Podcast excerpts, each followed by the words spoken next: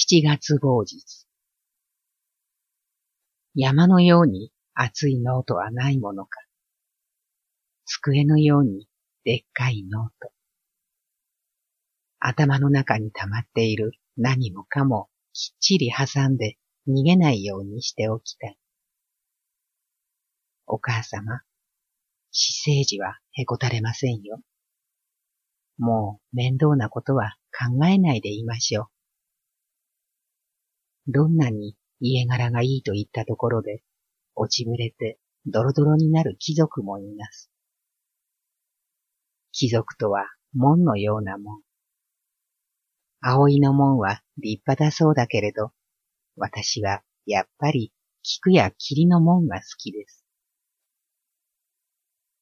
私は折れた鉛筆のようにごろりと眠る。世の中はいろんなもので賑やかだ。十二層の鉛筆工場の水車の音がゴットンゴットン耳に響く。爽やかな風が吹いているのに、私は畳に寝転んでいる。ただぼんやりと悲しくなるばかり。本当はちっとも死にたくはないのに、私はあの人に死ぬかもしれないという手紙を書きたくなった。少しも死にたくはないのに、死にたいと思うこともある。空想が象のように膨らんでくる。象が水ぶくれになって、よたよたと這い回ってくる。どこかで鮭を焼く匂いがしている。あの人が走ってきてくれるような長い手紙を書きたかったけれど、紙もインクもない。新宿の公衆屋の陳列の中の万年筆が電信柱のようにニュッと目に浮かぶ。二円五十銭だったかな。髪はツルツルしたのが自由自在だけれど、こちらはスカンピン。ああ、同欲ではござりませぬか。しんしんとよくセミが鳴き立てている。部屋の中を見回してみる。カビ臭い。床の間もなければ棚も押し入れもない。この暑いのにおっかさんはまだネルの着物を着ている。洗いざらしたネルの着物で、ことことさっきからキャベツを刻んでいる。部屋の隅に板切れを置いて、誠に綺麗な姿なり。私たちはキャベツばっかり食べている。ソースをかけて肉なしのキャベツを食べる。それはね、ただ幻の料理。夢の中の出来事さ。粉引きも見たことがない。魚はもちろん、魚屋の前は目をつぶって息を殺して通る。アイナメに、タイに、サバに、イサキ、カツオの紳士。フランセママイと言ってね、時々私のところへ夜話しに来る笛吹きのじいさんが、ああ、どうでという方は、金に困らぬ小説家なのであろう。風車小屋だよりは、贅沢至極な物語で、十二層の汚い風車小屋とは、だいぶ趣が違うのであろう。俳句でも作ってみたくなるけれど、どうも川柳もどきになってしまう。風に吹かれただけで俳句が作りたくなる。セミの声を聞いただけで、ああとため息混じる。さあ、そろそろ時間が来ました。神楽坂に夜店を出しに行く。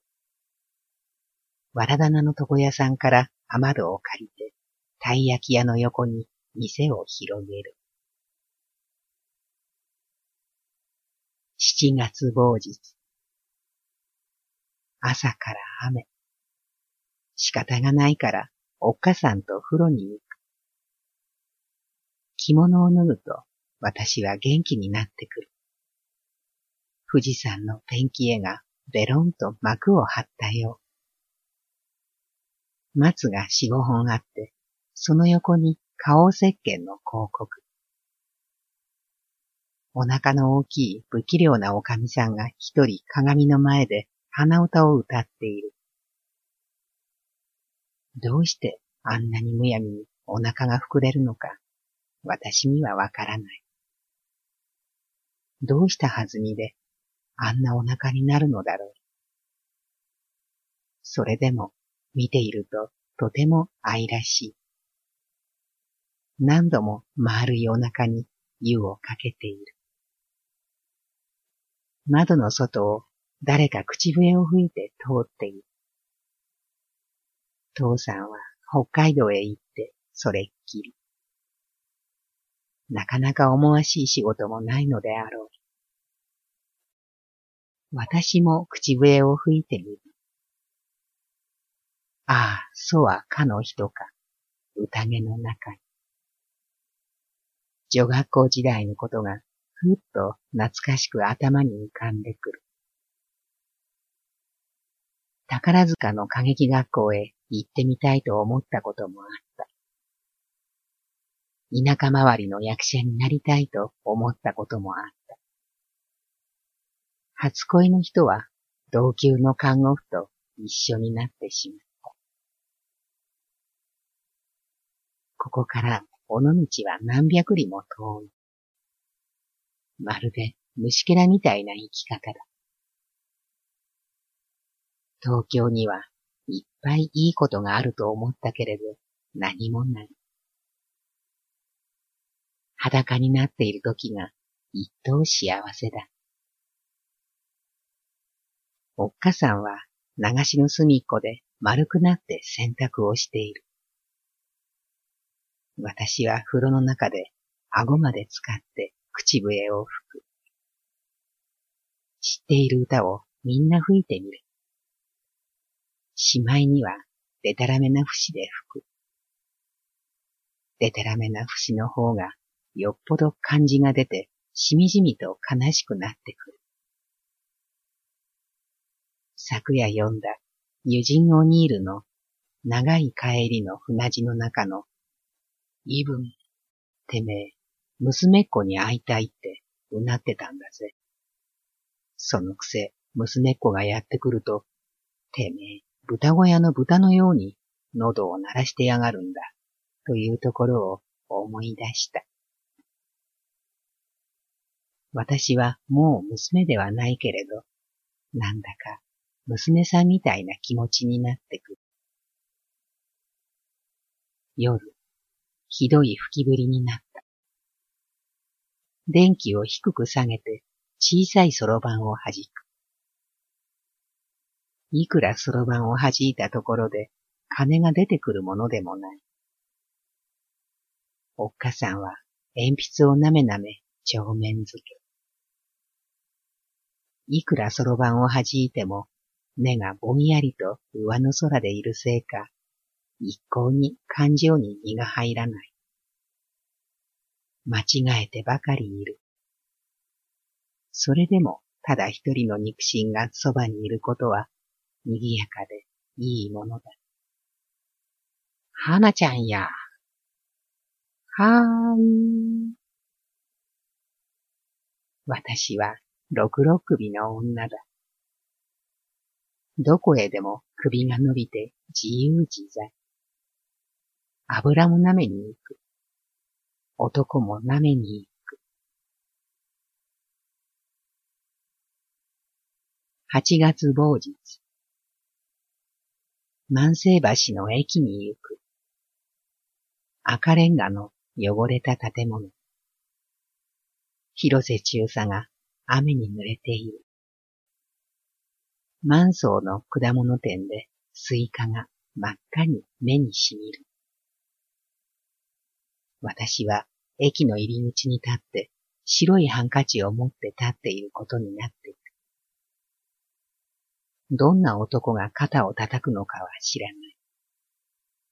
双葉劇団支配人というのは、どんな格好で電車から降りてくるのだろう。古い池や、買わず飛び込む水の音。私はそのカエルさんなのよ。仕方がないから古池へドボンと飛び込むのさ。難しいことなんか考えちゃいない。ただ、ドボンと飛び込むだけのこと。メガネをかけた背の高い男が私の前を通って、またふっと後帰りして立った。十分自信のあるいでたち。広告を見た人ええ、そうです。その男は歩き出した。私も犬のようにその男の後からついていった。まさか私が夜店を出しているしがない女とは思うまい。私は今日はびっくりするほどおしろいを白くつけてきたのだ。田舎娘、上京の図である。雨の中を須田町まで歩いて小さいミルクホールへ入る。この男もあまり金があるのでもあるまい。双葉劇団というのは田舎周りの芝居なのだそうだ。女優が少ないので、もうすぐからでも稽古にかかってもいいと言った。白いハンカチが胸ポケットからはみ出ている。なんだか忘れそうな影の薄い顔だ。いやらしいものが直感で胸に来る。どんなことでも我慢はするけれど、こんな男に騙されるのは嫌だ。サラリーは働き次第だということだけれど、私は古外の雨ばかり見ていた。五銭の牛乳を二杯ご馳走してもらう。私は牛乳をわざわざ飲みたいとは思わない。揚げたてのカツレツが食べたいのだもの。私が履歴書を出すと、その男はタバコで汚れた指でざっと広げて履歴書をポケットへしまった。履歴書よりもこの男は私の体が必要なのかもしれない。ボイルの浴衣に雨傘を持ったヨレヨレの女の姿は、この男にはかえって好都合なのだろう。神田の三崎町のホテルに事務所があるというのでついて行ったけれど、出てきた女中は初めての客のような顔をしている。事務所というのは空想の事務所。何もない部屋の姿は妙に落ち着きがない。その男は嘘ばかり言うので、私も嘘ばかり言う。世の中は味なものではございませんか。鉛筆工場の水車の音がゴットンゴットン耳についてくる。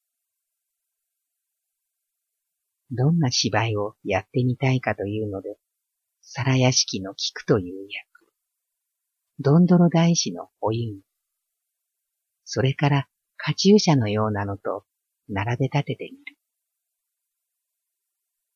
綺麗な幕が見える。お客さんが手を叩く。なんなら、二階から手紙を読むおかるもいい。菊次郎という女型の美しい姿を覚えているので、私の空想は自由自在だ。菊次郎も松助も左団次もこの男は何も知らない。一緒に遊びたいと言ったけれど、私はもう芝居物のような気持ちで、気が浮かないから嫌だと言って立ち上がった。急に遊びたいなんておかしいじゃないの、と、さっさと階下へ降りると、女中が、あら、お蕎麦が来ましたよ、と言った。ざるそばの赤漆の丸いざるが重ねてあったが、にっこり笑って戸外へ出た。傘を差すのも忘れて雨の中を歩く。ゴーゴーと電車の音ばかり。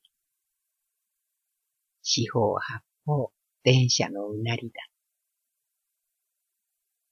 嫌に赤漆のざるそばの重ねたのが目について離れない。四つもあの男は蕎麦を食べるのかしら。蕎麦が食べたいな。巷に雨の降るごとく。どこかの誰かが歌った。重たい雨。嫌な雨。不安になってくる雨。輪郭のない雨。空想的になる雨。貧乏な雨。夜店の出ない雨。首をくくりたくなる雨。酒が飲みたい雨。一生ぐらいザブザブと酒が飲みたくなる雨。女だって酒を飲みたくなる雨。興奮してくる雨。愛したくなる雨。おっかさんのような雨。死生児のような雨。私は雨の中をただあてもなく歩く。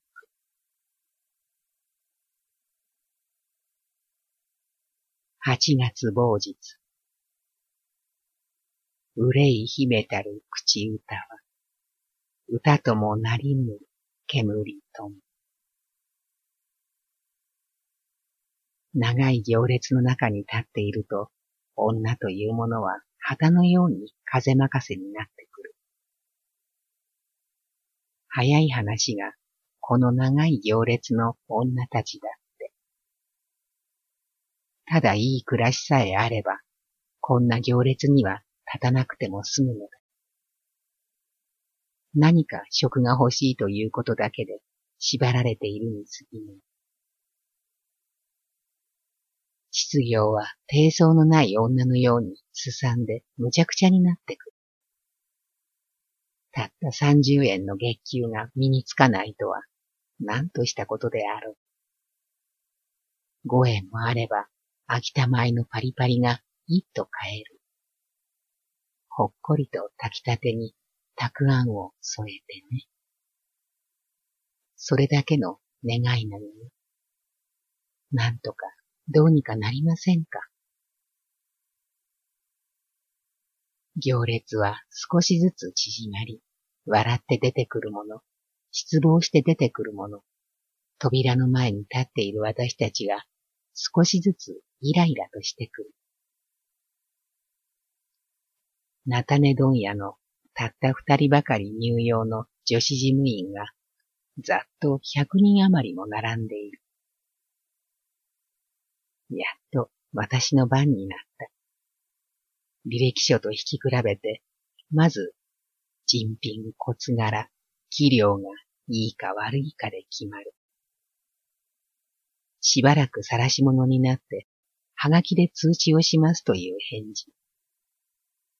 こんなのは毎度のことで慣れてはいるけれど、なんとも味気ない。不幸せな生まれつきだと思う。とびきりに美しいということは、それだけでも結構なことである。私には何もない。ただ丈夫な体があるというだけ。生きていて、まず何とか生活していくという人間の大切な営みがいつも失敗無残だ。堕落していくに都合のいいレディーメイド。雇い主は軽眼無類だ。こんな女なぞは雇ってくれない。だけど、もし雇ってもらって30円も月給をもらえたら、私は血ヘドを吐くほど一生懸命働きたいのだけど。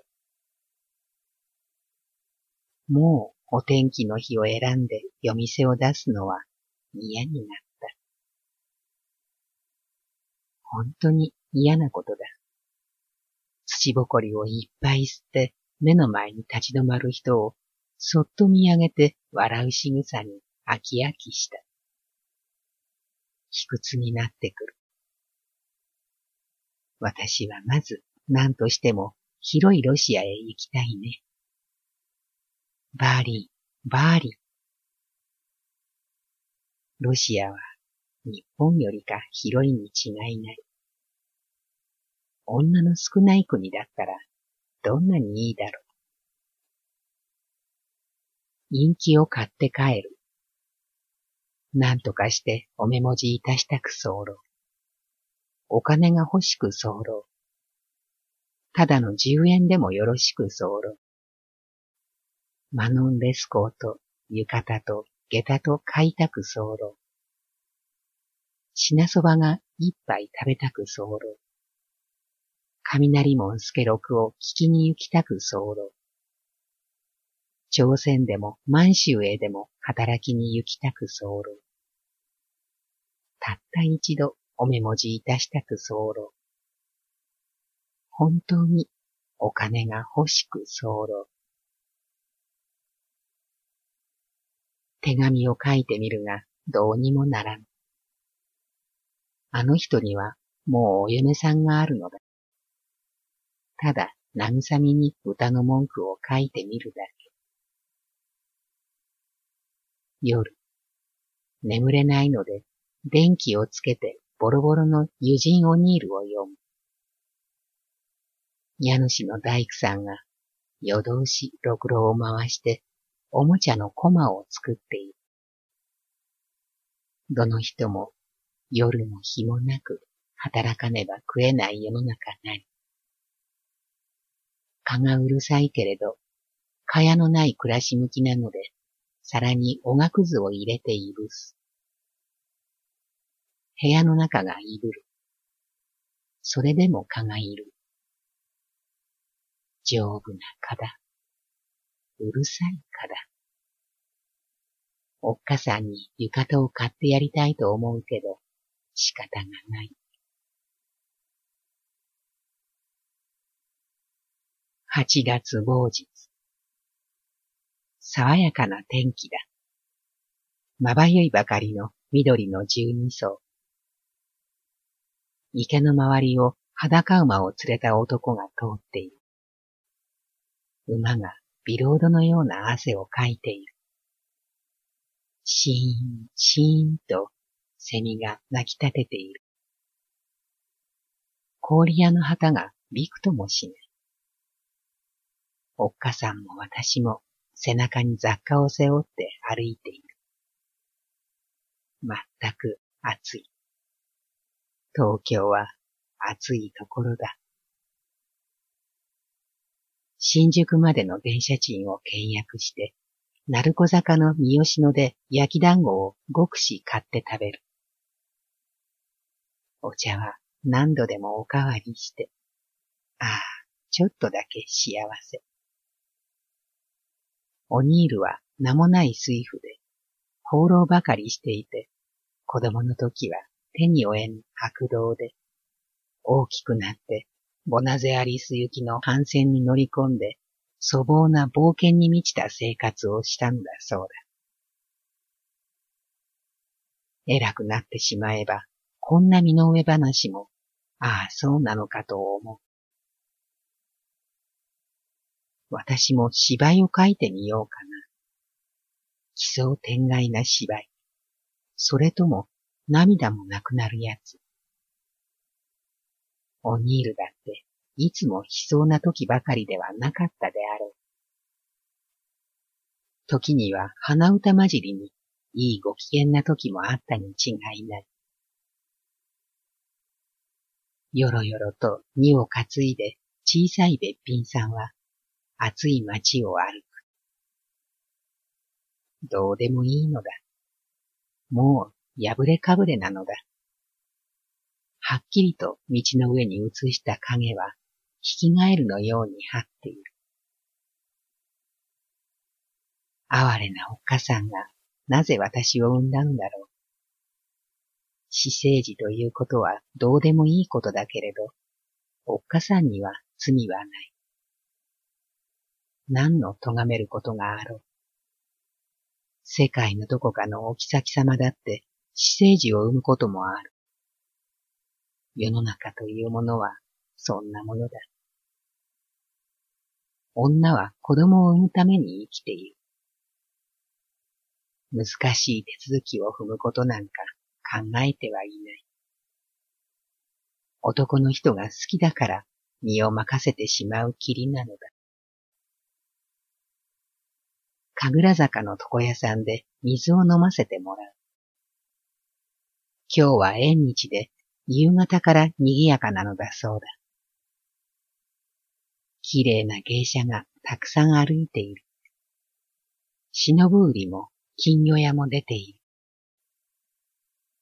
今日は水中華を売るおばさんの隣に場所割りが決まる。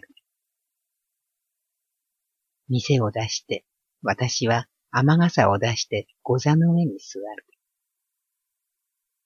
なんとも暑い夕日だ。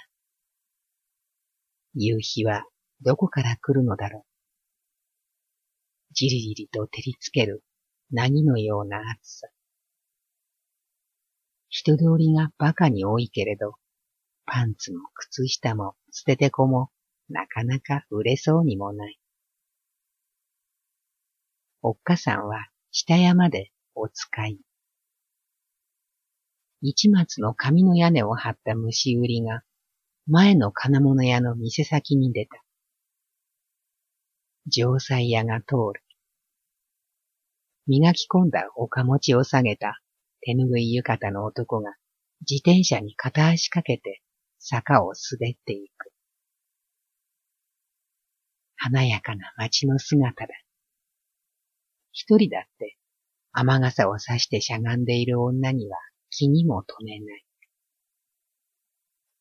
おへんま様の下は一畳。真っ赤な夕日、見えるような空気の底。悲しみの染み込んだ花の形。その向こうに発射する一つのきらめき。別に生きようとも思わぬ。ただ、さらさらと邪魔にならぬような生存。おぼつかないメイドの細道からあるかなきかの煙、煙。推察するような漂いもなく、私の青春は朽ちて灰になる。本当のことを言ってください。ただ、それが知りたいだけだ。人否人と同様の土ぼこりの中に、視力の近い虹の世界がいっぱいカタツムリを振り落としている。一つ一つ転げ落ちて草の葉の露と化して、棒の世界に消えていく。悪巧みは何もない脆い生き方。血と匂いを持たぬカタツムリの世界。ああ、夢の世界よ。夢の世の贅沢な人たちを呪う何のきっかけもない暑い夕日の恐ろしさ。私はパリパリに乾いてゆく傘の下でじーっと赤い夕日を眺めていた。